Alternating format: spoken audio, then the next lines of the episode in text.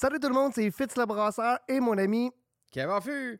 On est ici pour notre quatrième podcast. Euh, on a plus de luminosité aujourd'hui. Je sais pas si vous avez remarqué pour ceux qui nous écoutent euh, sur YouTube. Pour ceux qui nous écoutent en podcast, bah, vous irez voir sur YouTube qu'est-ce que je veux dire parce que vous ne le voyez pas présentement dans votre véhicule. On est très heureux de pouvoir vous retrouver encore une fois et aujourd'hui, il est beaucoup plus de bonheur que d'habitude pour nous autres. Il est présentement 8h09 et on va ouvrir de la bière juste pour vous. C'est pas parce qu'on est alcoolo. Je vous dis tout de suite, on est encore en plein milieu de la crise du COVID-19, puis on n'a pas vraiment le goût d'en parler. C'est pour ça qu'on a décidé de faire un nouveau podcast. Fait que euh, si vous nous écoutez, ça va être un petit peu plus tard, évidemment. Si on est encore en crise, j'espère que tout va bien. Si c'est pas le cas, si euh, tout va pas bien, ben au moins on est là pour vous aider à passer à travers votre quarantaine obligatoire. Fait que si vous êtes rendu à la maison, vous voulez vous améliorer dans la bière, avoir plus de connaissances, mais prenez le temps de nous écouter, puis euh, allez vous amuser à brasser. Moi, euh, je vais prendre un petit deux minutes de votre temps pour remercier mon ami Kev qui m'a emmené un petit matin ce matin. Hein, un petit matin ce matin.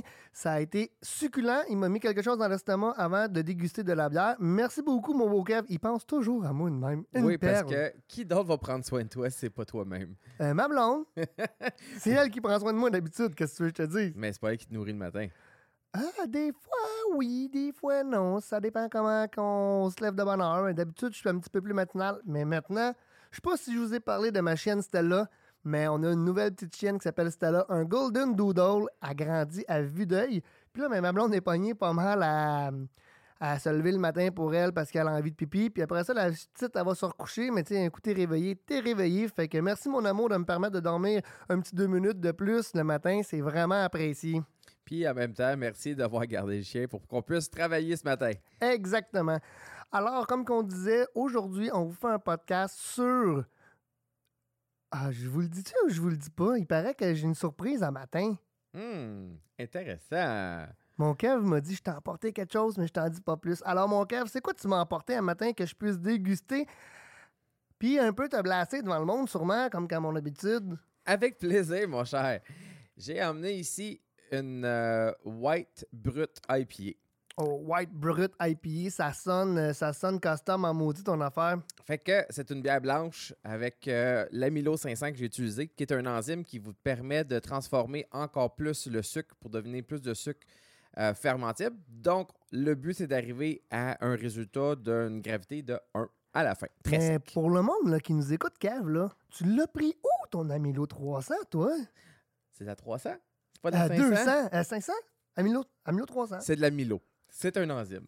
J'ai acheté ça chez le brasseur. Amilo 200? Amilo 300? Attends une minute. Fait que cet enzyme-là est quelque chose que j'ai pu acheter chez Fitz, chez le brasseur qui était disponible ici, et que très peu dispendieux et euh, on n'a pas besoin d'une grande quantité pour avoir le résultat voulu. Je vous confirme, les amis, que c'est de l'Amilo 300 que j'ai. Hein? Fait que pas 500, pas 200, c'est 300. Je sais pas si je me suis trompé ou si c'est Kev qui s'est trompé, mais j'ai hâte d'aller vérifier. Puis c'est de l'Amilo 300 qui est disponible présentement à la boutique du brasseur. Si vous voulez faire des commandes en ligne, parce que présentement, nous sommes dans un simili-quarantaine qui s'en vient de pire en pire d'après le gouvernement Legault, ben, vous pouvez probablement le commander en ligne. S'il n'est pas disponible sur mon site web, faites juste m'envoyer un petit message, je vais le rajouter, ça va me faire plaisir. Vu que je fais tout dans le magasin avec les podcasts, avec les vidéos, je sers les clients, je fais les petites boîtes, je fais les petits sacs, je prépare les commandes, je m'occupe de mon site web.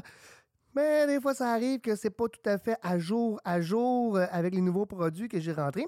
Fait que soyez indulgents, au lieu d'aller voir ailleurs, faites juste m'envoyer un courriel ou appelez-moi, puis ça va me faire un grand plaisir de le rajouter ou de vous envoyer le lien qui va être disponible. Alors, mon cave, ta brute IPA Mother, euh, super hot, j'imagine, parce que si tu m'emmènes une bière à déguster devant le public, j'imagine que tu es fier de cette bière-là. Ben, il faut en parler à tout le monde, vous le montrer à tout le monde, et que voici le résultat avec un houblon. Oh, ça jute! Je vais aller chercher une petite guinille! Oui, ça jute. Euh, ça a l'air qu'elle était très contente de me voir, et que...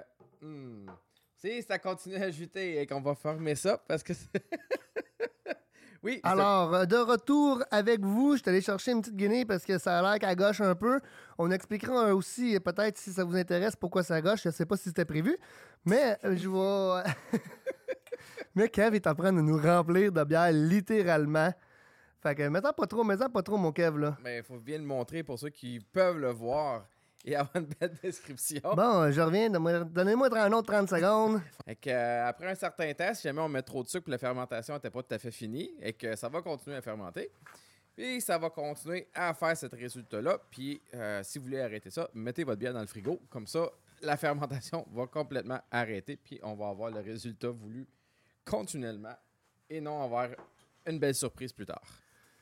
Bon, de retour encore une fois. Oui, Alors, euh, c'est pour ces raisons-là que probablement, quand vous m'emmenez une bière, je rouvre jamais devant mon pupitre ou devant mon ordinateur. Je m'arrange tout le temps pour aller devant un lavabo. C'est peut-être une bonne pratique à faire quand vous n'êtes pas sûr de votre bière. Je peux vous conter plein d'anecdotes de plein de bières que j'ai réussi à faire gaucher solide, dont une que je me suis mis dans la bouche au lieu de mettre mon pouce dedans ou de refermer le bouchon. Euh, je vous confirme, les amis, que la bouche a une capacité à retenir le CO2 et c'est pas très très long. Fait qu'essayez de pas faire exploser ça dans une belle porte qui a 800 fenêtres dedans. Tu sais, les petits coraux, là. Toup. Ah, c'est chiant à nettoyer, pas à peu près. Surtout quand t'as juste le goût de boire de la bière. Quand tu trouves une bonne bière puis ça fait ça, t'es un petit peu déçu. eh oui. Que comment tu peux te décrire? Qu'est-ce que tu vois, mon cher ami? Là, présentement, on a beaucoup et pas beaucoup de lumière due au soleil. Fait que vous nous voyez avec plein, plein, plein, plein de lumière, mais on a un peu réduit les lumières du studio. Mais euh, j'en vois pas mal, euh, je te dirais, mauve. On va chercher un bon ton de mauve, mais si on dit que c'est une blanche, Ouais, non, c'est, c'est brut à pied, blonde ou whatever, là, ça, ça marche pas ben ben, là. Puis au goût... T'as-tu infecté ça dans mon cave? mais non. C'est- T'as fait quoi? C'est, c'est, c'est... Je vous confirme, les amis, que c'est pas super bon. Oui. Puis je trouve que ça goûte un petit peu le... Carton? Ouais, ouais, ouais, ouais. Le carton houblonné. Le carton, euh, ouais, semi-houblonné qui commence à, oxyder, j'imagine. Fait que t'as oxydé ta, ta brute à épier. Et c'est ma première fois et que jamais, ne jamais dire jamais, et que c'était une première des oxydations. Et que pour ceux qui peuvent le voir ou euh, à titre d'information, la couleur qui devrait être blanche, euh, comme bruni, est devenue opaque et avec le temps devient de plus en plus foncé. Mais là, c'est le fun parce qu'on a deux problèmes dans ta bière, mon beau Kev. On a le problème de gauchage, puis on a le problème D'oxydation. d'oxydation. Exactement. Tu m'enlèves les mots de la bouche. Premier problème, on va en parler un petit peu parce que je suis sûr que ça intéresse tout le monde. Vous avez bien ri de nous. Je suis parti trois, quatre fois aller chercher des UC tout. Euh, oui, je suis capable d'en avoir. Là, Cascade est pas loin. Fait que j'ai pas de problème les tout présentement au brasseur. Puis on a un peu en réserve. Fait qu'on va être correct pour un petit bout. Le pire problème qui peut t'arriver à régler, c'est un problème. Qu'est-ce qui est arrivé à Kevin? C'est de gaucher. C'est que la bière se retrouve un petit peu partout sur toi, par terre, sur les meubles, sur les mains gommantes présentement, sur ton linge. Et en plus de ça, elle est oxydée, fait qu'elle elle sent un peu le carton mouillé, fait que ça sent même pas la bonne bière qu'on aurait le goût juste de passer la journée avec ça sur soi. Euh, premier problème, comme Kev l'a mentionné tantôt, euh, ça peut être une fermentation qui était non terminée. Ça, ça peut être un trouble qu'on peut avoir. Fait que c'est pour ça que c'est quand même important d'attendre notre trois semaines de fermentation. Tiens, on dit au monde trois semaines. Oui, mais après deux semaines, c'est fini. Oui, mais ça peut arriver. C'est pour ça qu'il ne faut pas vous fier 100% aux bulles qui sortent de votre euh, airlock sur Non, le non, non. dessus, parce que même si la fermentation peut arriver tranquillement, elle continue quand même. C'est important que le travail se fait de votre levure pour manger tous les sucres disponibles pour avoir un produit fini. L'autre chose qui peut arriver, c'est la bouteille mal lavée, mal nettoyée ou mal stérilisée, qu'il y a une bactérie qui s'est créée dans votre bouteille ou dans votre processus d'embouteillage. Ça veut dire que si votre valve est mal nettoyée, si votre auto-siphon est mal nettoyé, votre spatule est mal nettoyée, vous n'avez pas stérilisé votre sucre. Je sais que je suis un fervent euh, défenseur du mettre le sucre directement dans le fermenteur sans euh, le stériliser à l'eau chaude d'avance. Ben, ça peut arriver. Que tout ce que l'on fait, tous les petits détails qu'on va rajouter par la suite, une fois que la fermentation est terminée, il faut être très, très, très prudent parce que c'est à partir de là qu'on peut simplement contaminer notre bière et perdre notre produit fini. L'autre chose, Kevin, je sais pas si vous avez remarqué quand il l'a ouvert, bouchon mécanique dans le, le, le cette bière-là. Nettoyez tout le temps votre petite gasquette, votre petit bouchon. Il est en contact directement avec votre bière. Et c'est souvent cette partie-là, avec ces bouteilles-là, que j'ai remarqué, que le monde oubliait de nettoyer. Défaites les, les, les rubbers, défaites les. Les bouchons sont faits pour être défaits. Faites ça tremper dans le PBW, mes amis. Rincez l'eau froide, mettez ça dans Star Sand, puis on aura moins de problèmes. Trois, quatrième euh, petit, euh, petit point que je veux rajouter Kevin nous a dit qu'il nous a rajouté de l'amylo 300. L'amylo 300, si elle n'a pas fini de fermenter, tout dépendant où on le met, on peut le mettre dans le mash ou on peut le mettre dans la fermentation. Je vous conseille fortement de le mettre dans votre mash parce que l'ébullition va tuer l'enzyme puis ça ne va pas redémarrer durant votre fermentation. On peut la mettre en fermentation. Ça veut dire que si elle n'avait pas tout à fait terminé, là, vos valeurs de pourcentage de levure qu'il peut manger sont un petit peu faussées. Alors, il faut faire attention de bien faire les choses et d'attendre un petit peu plus longtemps pour ce type de bière-là pour être sûr que la refermentation en bouteille ne crée pas une explosion comme on vient de voir. Fait que, vous à la maison, on est très expérimenté et on peut se planter. Et que faites-en vous pas. J'étais juste assez humble de pouvoir vous le montrer à la caméra. et on est tous bien en et d'apprendre dessus. Exactement, puis on sent la bière, ça, on aime ça. Le dernier point que je veux vous dire qu'on peut avoir un, gâchage qui est très nouveau, les dry up. C'est rendu très, très, très populaire de mettre beaucoup, beaucoup, beaucoup de doublons en fermentation et surtout deux, trois jours juste avant d'embouteiller.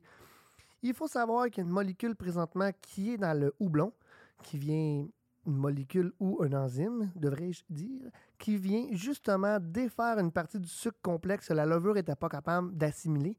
Fait qu'un coup que cette levure un coup de ce houblon a défait cette partie-là, ben, ça donne un sucre un petit peu plus facile à manger, puis ta levure, elle repart à manger les sucres qui sont redisponibles, qui n'étaient pas prévus dans votre bière. Ça peut vous faire le même problème de gauchage.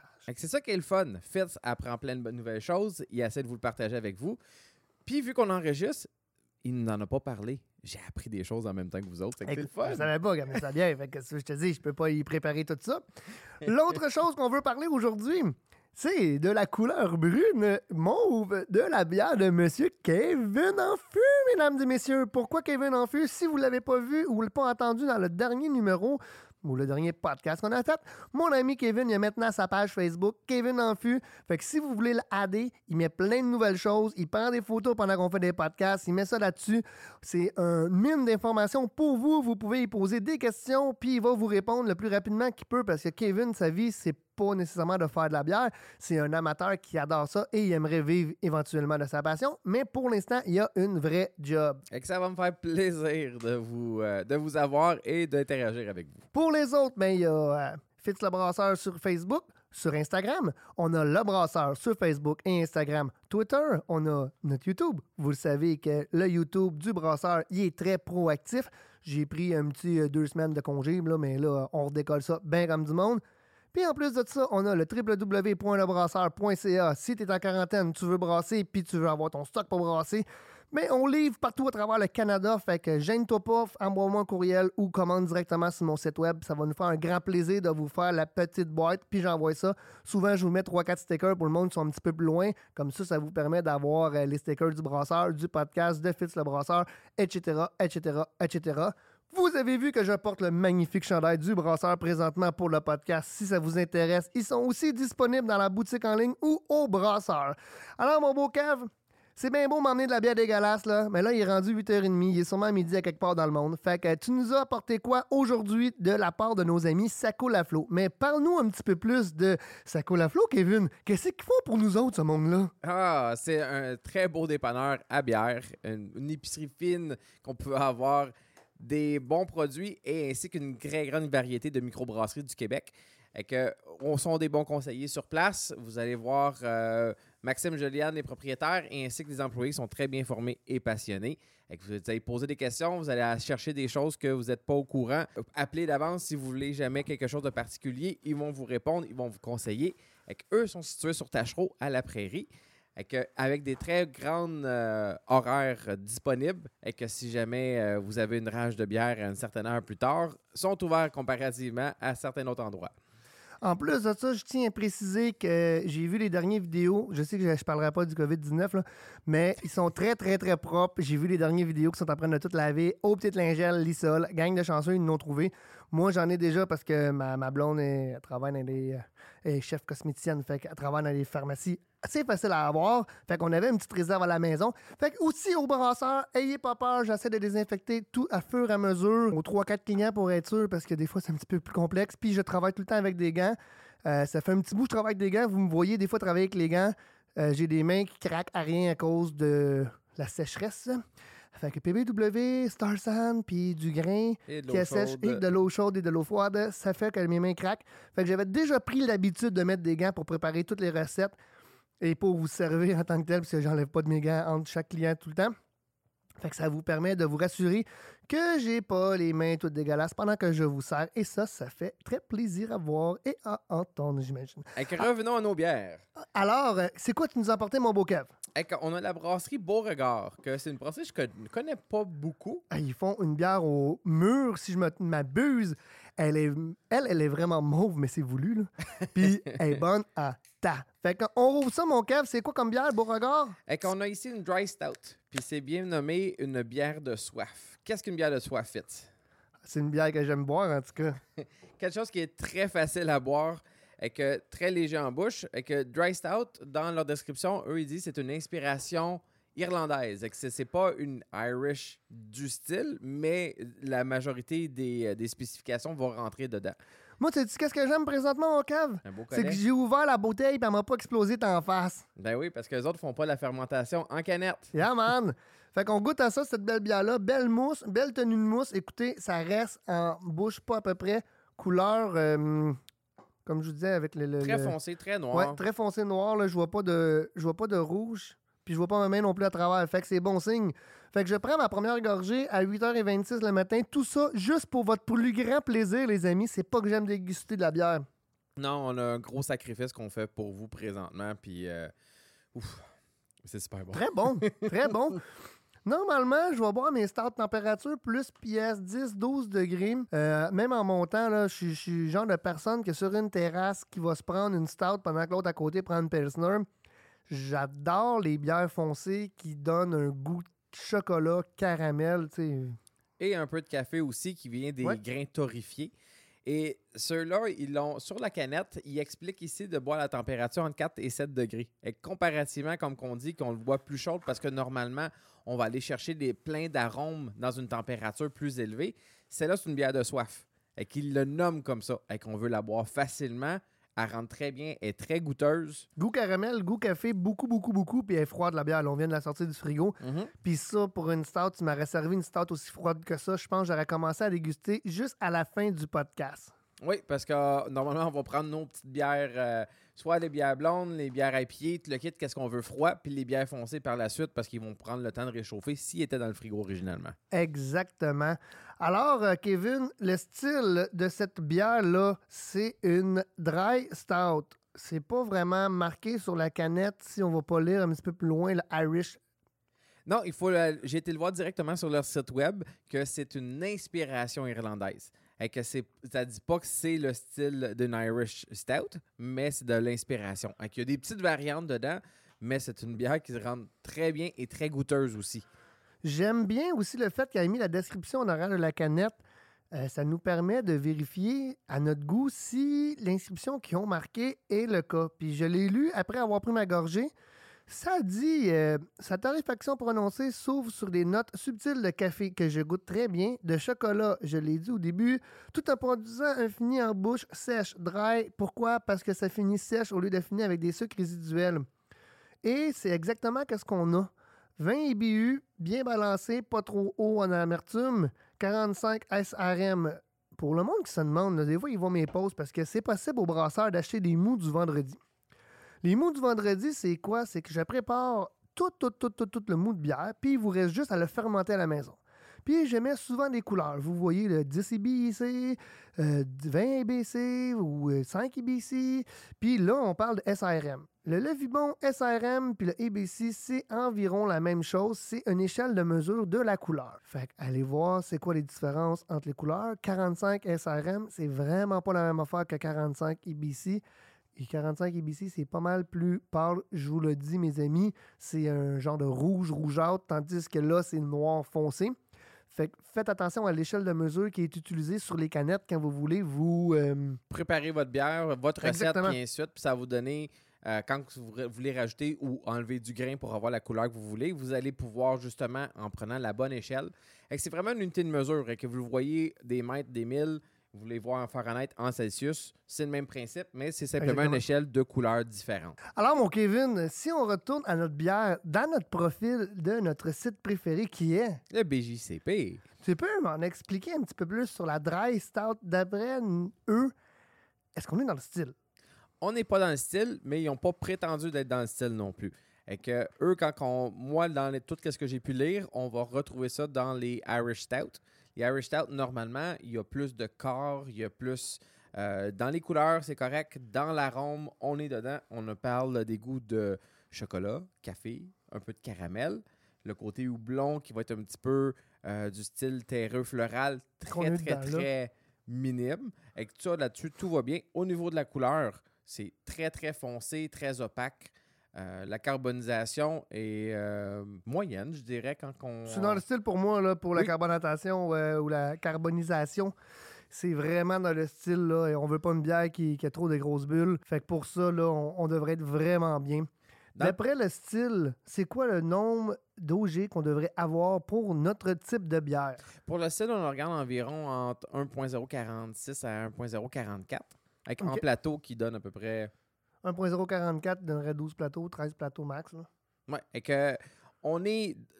On n'a pas l'information de leur gravité originale, sauf que pour le pourcentage d'alcool, on est vraiment encore dans le style. On est à 4,2% pour cette bière-là, puis le style va entre 4 et 4,5% Mais tantôt, tu disais qu'on n'était pas dans le style. T'es pas dans le style pour quelle raison? T'es dans le dry start présentement dans le BJCP? Il n'y a pas de dry stout dans le BJCP. Ah, Fait ça que- veut dire qu'on est dans une stout irlandaise que tu es allé voir. Oui, c'était la chose la plus proche que j'ai pu retrouver du style de bière qu'ils ont fait. Puis c'est pour eux qui ont nommé ça comme inspiration de bière irlandaise.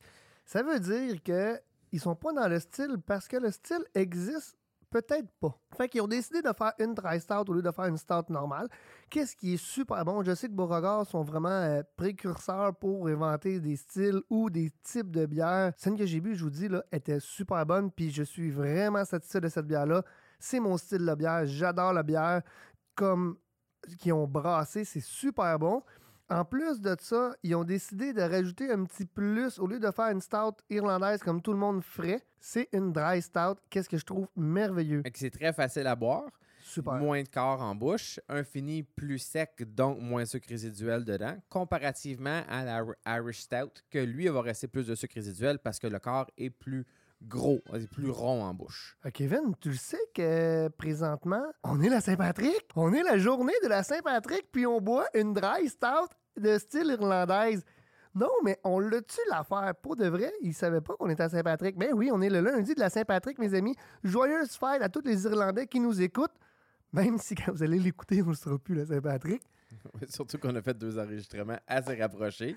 Ah, mais c'est pas grave, ça. L'important, c'est qu'on le dise au monde qu'on prend le soin de fêter la fête des Irlandais avec vous, malgré la quarantaine qui est présentement en plein dedans. OK. Si on va dans notre, euh, d'après notre style, qui est pas dry normalement, on aurait combien de, de, de IBU normalement pour le type de bière? Ça aussi, on se ramasse un petit peu dans le bas du style parce qu'on regarde environ entre 25 et 45 IBU. Donc, c'est un petit peu plus amer normalement. Celle-là, on est à 20 IBU. Et qu'on on est plus bas. Donc, ça devient un peu plus sucré en bouche que le plus amer. Mais ça ne change rien que le résultat, la bière est bonne. La bière est vraiment bonne.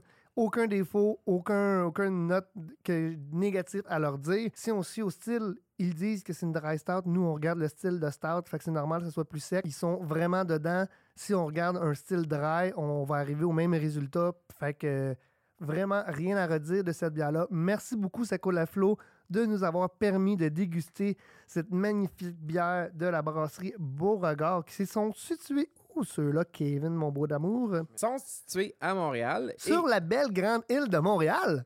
Et, aussi, si vous voulez voir sur leur euh, site web, c'est marqué Brasserie Distillerie. Fait qu'ils font sûrement des produits de distillation ou ils vont probablement en faire dans un futur très rapproché. J'ai très hâte de goûter à leurs produits. Pareillement. Euh, Kevin, Et mon cher. mettons là, que je voudrais faire cette bière-là à la maison. Je ferais ça comment, moi, euh, une dry stout irlandaise? Hey, la première chose que j'ai en tête, c'est la température du marche. Température du mash. Tu mâcherais ça à haut ou bas, pourcent... bas ou haut température?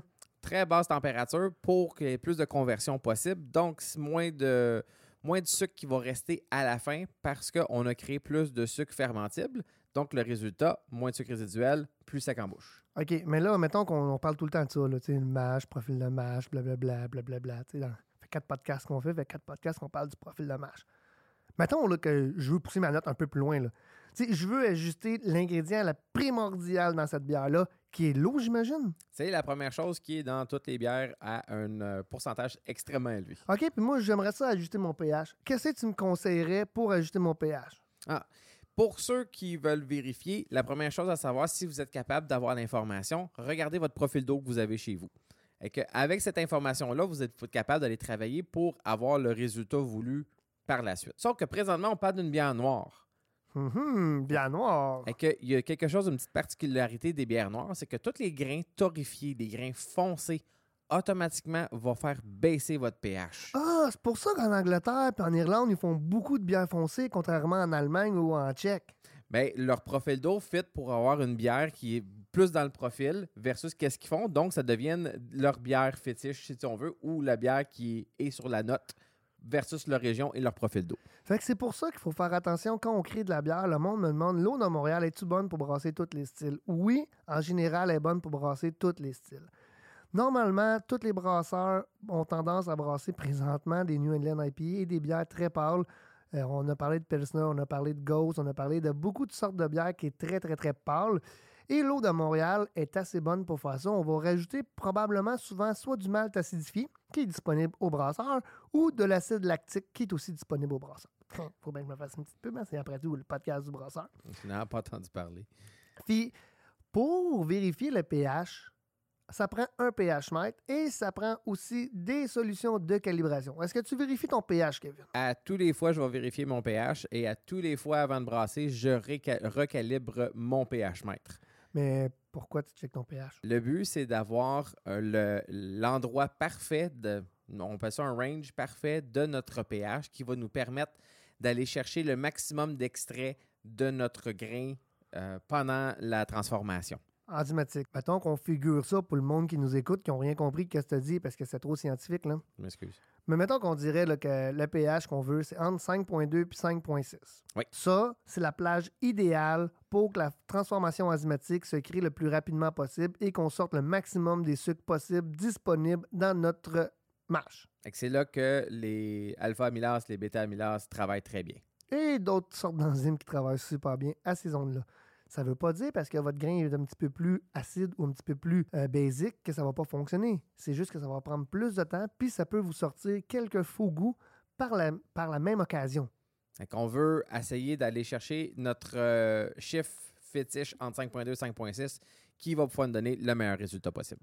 Qu'est-ce qu'il faut vraiment vérifier puis faire attention présentement, c'est qu'avec une bière noire, si on veut recréer ce type de bière-là, souvent, on ne va pas rajouter d'acide à cause que nos grains torréfiés, eux, vont acidifier notre mâche automatiquement. Beaucoup de personnes puis beaucoup de monde me parlent de l'eau de brassage. Qu'est-ce que tu dirais, toi, Kevin? Qu'est-ce qui est plus important? Ton eau de brassage au départ ou la solution de mâche en tant que telle, le mou de bière que tu es en train de créer? Bien, euh, si ton eau de base n'est pas bonne, ou bien qu'il peut avoir certains défauts, que ce soit chloré ou que euh, ça soit trop dur, vous, peu importe ce que vous allez modifier, ça ne donnera pas un bon résultat. Ça veut dire que si, mettons, je mets mon pH à 5.2 parce que je veux 5.2, puis je rajoute mon grain dedans pour faire ma start, est-ce que ça va être bon? Bien, si vous descendez déjà à 5.2, vous allez tomber probablement à 4 points quelque chose parce que vous l'avez déjà descendu et ça va vous donner quelque chose de trop acide. Ça veut dire que vous êtes mieux de préparer votre recette et de vérifier votre eau à la fin pour calibrer votre eau d'après la recette que vous voulez faire oui, on ajuste l'eau de brassage, mais c'est pas nécessairement l'eau qu'on veut ajuster, mais c'est la, partie du mou qu'on veut ajouter. Quand on va rajouter notre grain dans l'eau, c'est là qu'il est le plus important de rajouter les bons minéraux et les bonnes choses, soit pour acidifier ou pour mettre ça un petit peu plus basique comme mou de bière. Dans le cas là présentement, moi je rajouterais du baking soda. C'est la petite vache, là. Pourquoi je ferais ça, mon Kevin? Parce que ça va augmenter le. OK. si vous passez tout droit, parce que vous avez mis trop d'acide lactique, vous êtes une façon de pouvoir rectifier le tir en mettant du petite vache. Mais si vous en mettez trop euh, d'acide lactique, ça peut vous donner un goût d'acide lactique. Fait que le pH n'enlèvera pas le mauvais goût. Le, le- le- le baking soda n'enlèvera pas le mauvais goût. Fait que faire attention à ça. Fait que tout ce que vous faites, trop, c'est comme pas assez. Faites attention et regardez les quantités que vous allez mettre dedans. Le grain torréfié qu'on a mis là-dedans, combien de pourcentage de grains tu mettrais de grains dans ta bière? Moi, je dirais en approximatif entre euh, 10 à 20% de ma bière en les différents grains qui n'est pas du grain de base. Si vous voulez créer une recette puis vous savez vraiment pas par où commencer, vous voulez faire ce type de bière-là à la maison puis vous dites Hey Fitz, moi je veux faire ça, je sais pas comment faire, je me suis acheté Bird Smith puis je veux brasser ça.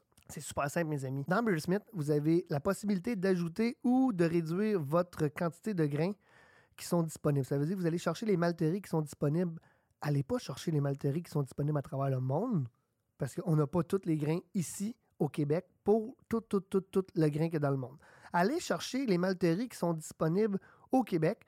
Puis s'ils ne sont pas disponibles, vous pouvez aller voir la fiche signalétique sur le malteur du grain que vous pouvez rajouter tout seul à la maison.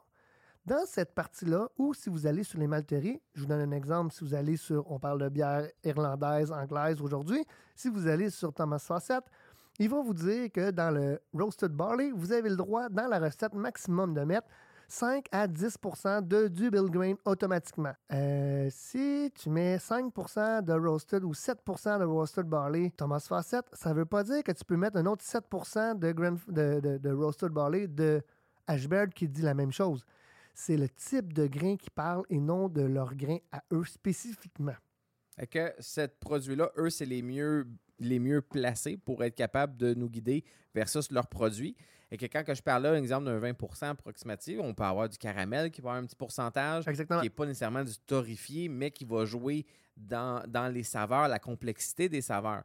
Mais moindrement que votre grain est extrêmement foncé, là, vous allez réduire. Vous n'avez pas besoin de beaucoup pour la couleur, vous n'avez pas besoin de beaucoup pour la saveur non plus. Et qu'on veut vraiment trouver un équilibre pour pouvoir trouver les, les saveurs en, arôme au nez, qu'est-ce qu'on va goûter en bouche sans que ça te goûte trop, puis ça sera désagréable par la suite. Je sais, je vous ai parlé de- d'acide lactique puis de baking soda. Dans l'eau de Sparge, on la veut tout le temps, peu importe notre style de bière, un petit peu plus acide qu'un petit peu trop basique. Pour réduire au minimum les. Fait que c'est pour ça qu'on veut une température maximum de 80 degrés C. Moi, je mets ma bouilloire à 80 degrés C qui passe à travers d'une hose, qui s'en va dans une boule de rinçage et qui sparge. On s'entend que le chemin que l'eau a pris, plus le fait du contact avec l'air, l'eau a réduit de quelques degrés. Fait qu'elle est rendue à 78, 77, rendue sur le grain. Est-ce qu'on peut sparger avec une eau froide, Kevin? On veut pas se parger avec une eau froide. Nous, c'est que présentement, quand on a fait le mash-out, qui était une température d'environ 75-76 degrés, on a, on a continué à arrêter la transformation enzy- enzymatique. Donc, quand on continue là-dessus, on veut garder la même température pour pouvoir rincer notre grain et aller chercher le maximum de, de sucre disponible. mais on peut rincer à basse température. Oh. Si vous êtes mal pris et vous manque un ou deux litres, vous pouvez le sparger à température plus basse. Kevin le dit, on veut faire ça à une bonne température pour maximiser le taux de sucre qu'on ramasse. Fait que ça veut pas dire que ça va scraper la batch de le faire à une température plus basse. Ça veut juste dire qu'on va ramasser de moins de sucre qui est disponible dans notre rinçage. Fait que faire attention à prendre une bonne eau. Si c'est trop chaud, ça va sortir des tanins. Si c'est pas assez chaud, ça va fonctionner, mais ça va sortir moins de sucre qui est disponible que l'efficacité va commencer à réduire, évidemment. Quand vous voulez faire une bière, puis vous voulez toujours faire la même chose, préparez-vous d'avance. Puis comme Fitz disait aussi tantôt, lui, il mettait son eau plus chaude parce que son équipement, justement, il avait une perte de chaleur. Donc, il avait la chaleur idéale quand que le- l'eau touche à son grain. Regardez qu'est-ce que vous avez comme équipement.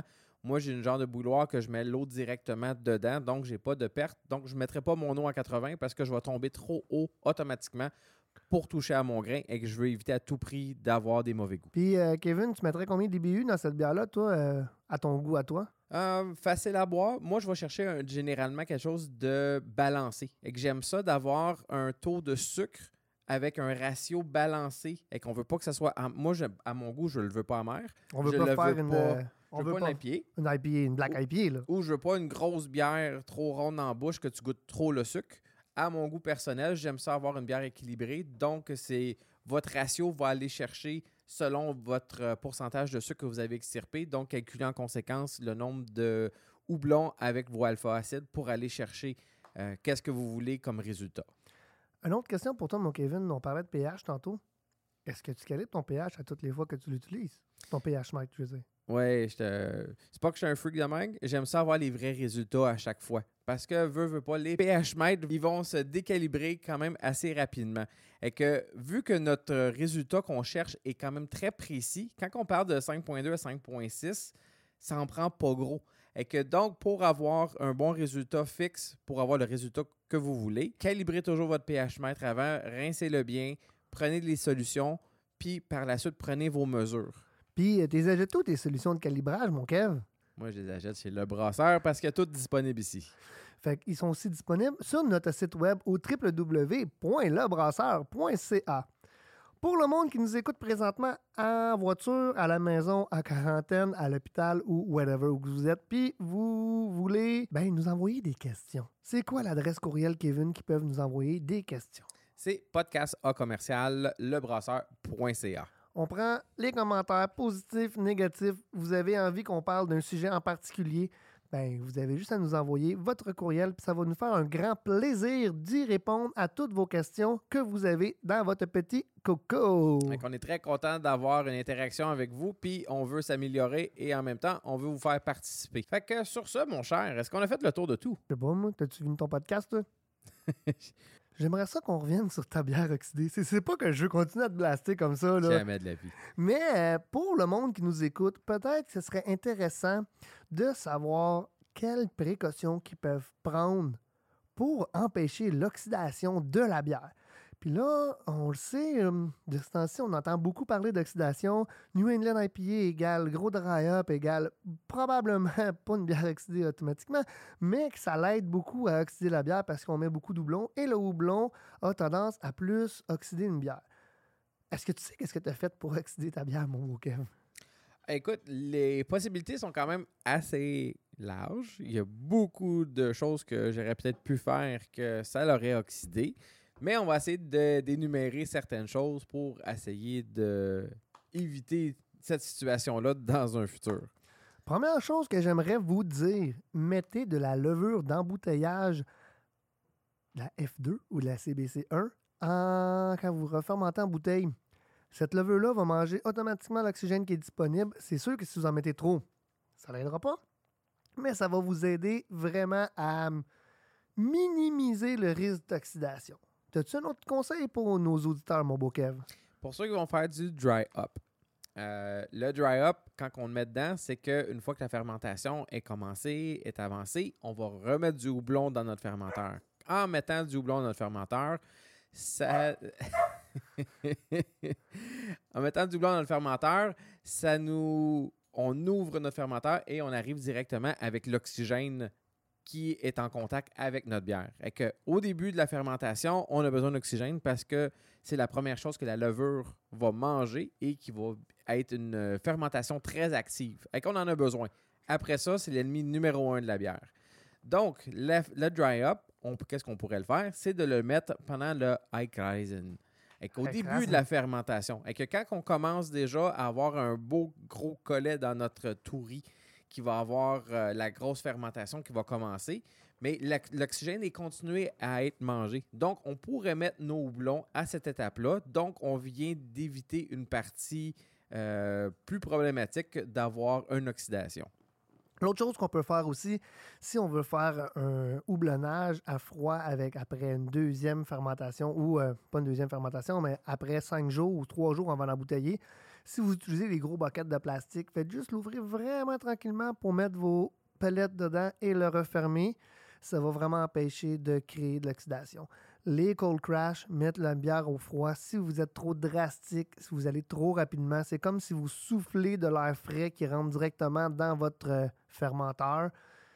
Ben, votre couche de CO2 va se mélanger avec l'oxygène, puis avant que ça revienne, vous avez aussi un risque d'oxydation. Fait que si vous avez la possibilité de créer un dry-up plus tranquillement, au lieu de partir de 20 degrés à 5 degrés en deux jours ou en une journée, si vous êtes capable de descendre graduellement votre température, ça pourrait vous aider à améliorer votre processus. Je sais que Kevin l'a déjà fait.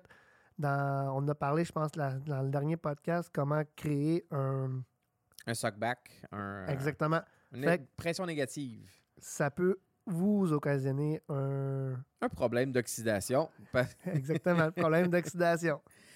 L'autre chose qu'on pourrait faire attention, quand vous allez faire vos transferts, pour ceux qui vont mettre de, votre tourie directement à une autre chaudière pour pouvoir ajouter votre sucre, pour ceux qui vont faire euh, ceux qui vont faire l'embouteillage par la suite, faites attention, un, aux éclaboussures. Et que votre transfert, soyez atten- attentif à vos transferts quand vous allez mettre avec votre tuyau dedans pour que le transfert soit pas nécessairement à haute pression. Et des fois, vous pouvez accoter votre tuyau directement sur le rebord pour éviter les éclaboussures. Donc, ça va éviter euh, déjà là un peu plus d'oxydation. Les autosiphons aussi sont problématiques pour l'oxydation. Euh, il y a souvent des petites bulles d'oxygène qui vont passer. Fait que oui, je sais que c'est le meilleur moyen présentement pour faire votre euh, transfert du fermenteur à votre cuve d'embouteillage. Par contre, faites attention, ça peut créer vraiment des, euh, des petites bulles d'oxygène qui rentrent à l'intérieur. Et c'est plate, mais il faut changer d'autosiphon, essayer de graisser avec euh, du. euh, un peu les, les ou les mettre à l'eau bouillante. Ça va les mettre plus souples, ce qui va vous aider à éviter de rentrer de l'oxygène dans votre fermenteur. L'idéal est d'utiliser un fermenteur comme Kevin utilise, un fermenteur conique avec la valve en dessous qu'on peut aller prendre directement du fermenteur à votre keg ou à votre cuve d'embouteillage. Euh, mélanger de sucre avec de l'eau, ça va vous aider aussi à moins brasser. Il faut quand même brasser un petit peu, mais il faut moins brasser pour mettre tout en suspension. Ça va éviter un petit peu aussi l'oxydation. Que bien dilué. Et que moi, Oui. qu'est-ce que je fais quand, quand je vais mettre euh, mélanger le sucre, je vais faire bouillir de l'eau qui a déjà été filtrée dedans. Donc, je ne veux pas avoir plus de chlore de- euh, dans mon eau que je vais rajouter. Par la suite, je vais la faire bouillir pour toute la stériliser. Je vais rajouter mon sucre dans un contenant qui a été stérilisé aussi, parce qu'oubliez pas, vous êtes rendu à la fin de votre bière, là, à la fin de votre fermentation. Tout ce que vous allez rajouter dans votre bière peut con- la contaminer. Mhm. Et que diluez bien votre sucre pour qu'il devienne tout liquide. Vous allez le verser directement dans votre bière par la suite et brasser tout doucement pour pouvoir bien la mélanger. Et quand vous allez aussi embouteiller, vous allez continuer à brasser de temps en temps pour pas que s'assurer que le sucre se ramasse dans un endroit dont vous avez une bière qui est beaucoup plus carbonisée. Ou qui vous gauche d'en face comme De- impossible. C'est impossible. Alors, j'espère que tu as aimé euh, nos petits trucs, nos petites astuces. Si c'est le cas, faites-nous les savoir. Partagez en grand nombre. Dites à tout le monde que le brasseur avec Kevin Fu est sur euh, podcast et sur YouTube, sur Facebook, etc., etc. Donnez de l'amour à mon ami Kevin sur sa page Facebook Kevin Fu. Bientôt, qui sait, peut-être qu'il y aura un Instagram. On travaille là-dessus, une chose à la fois. Puis, euh, je vous dis de passer une belle semaine, passer un beau temps. Euh, si vous êtes malade, ben, euh, je vous souhaite de tout mon cœur de guérir le plus rapidement possible. Je sais que dans les, les prochaines semaines, ça va être un petit peu rock'n'roll. Fait que, à tout le monde, merde. Puis, on se dit dans le prochain podcast, les amis. Bonne brasse tout le monde. Ciao!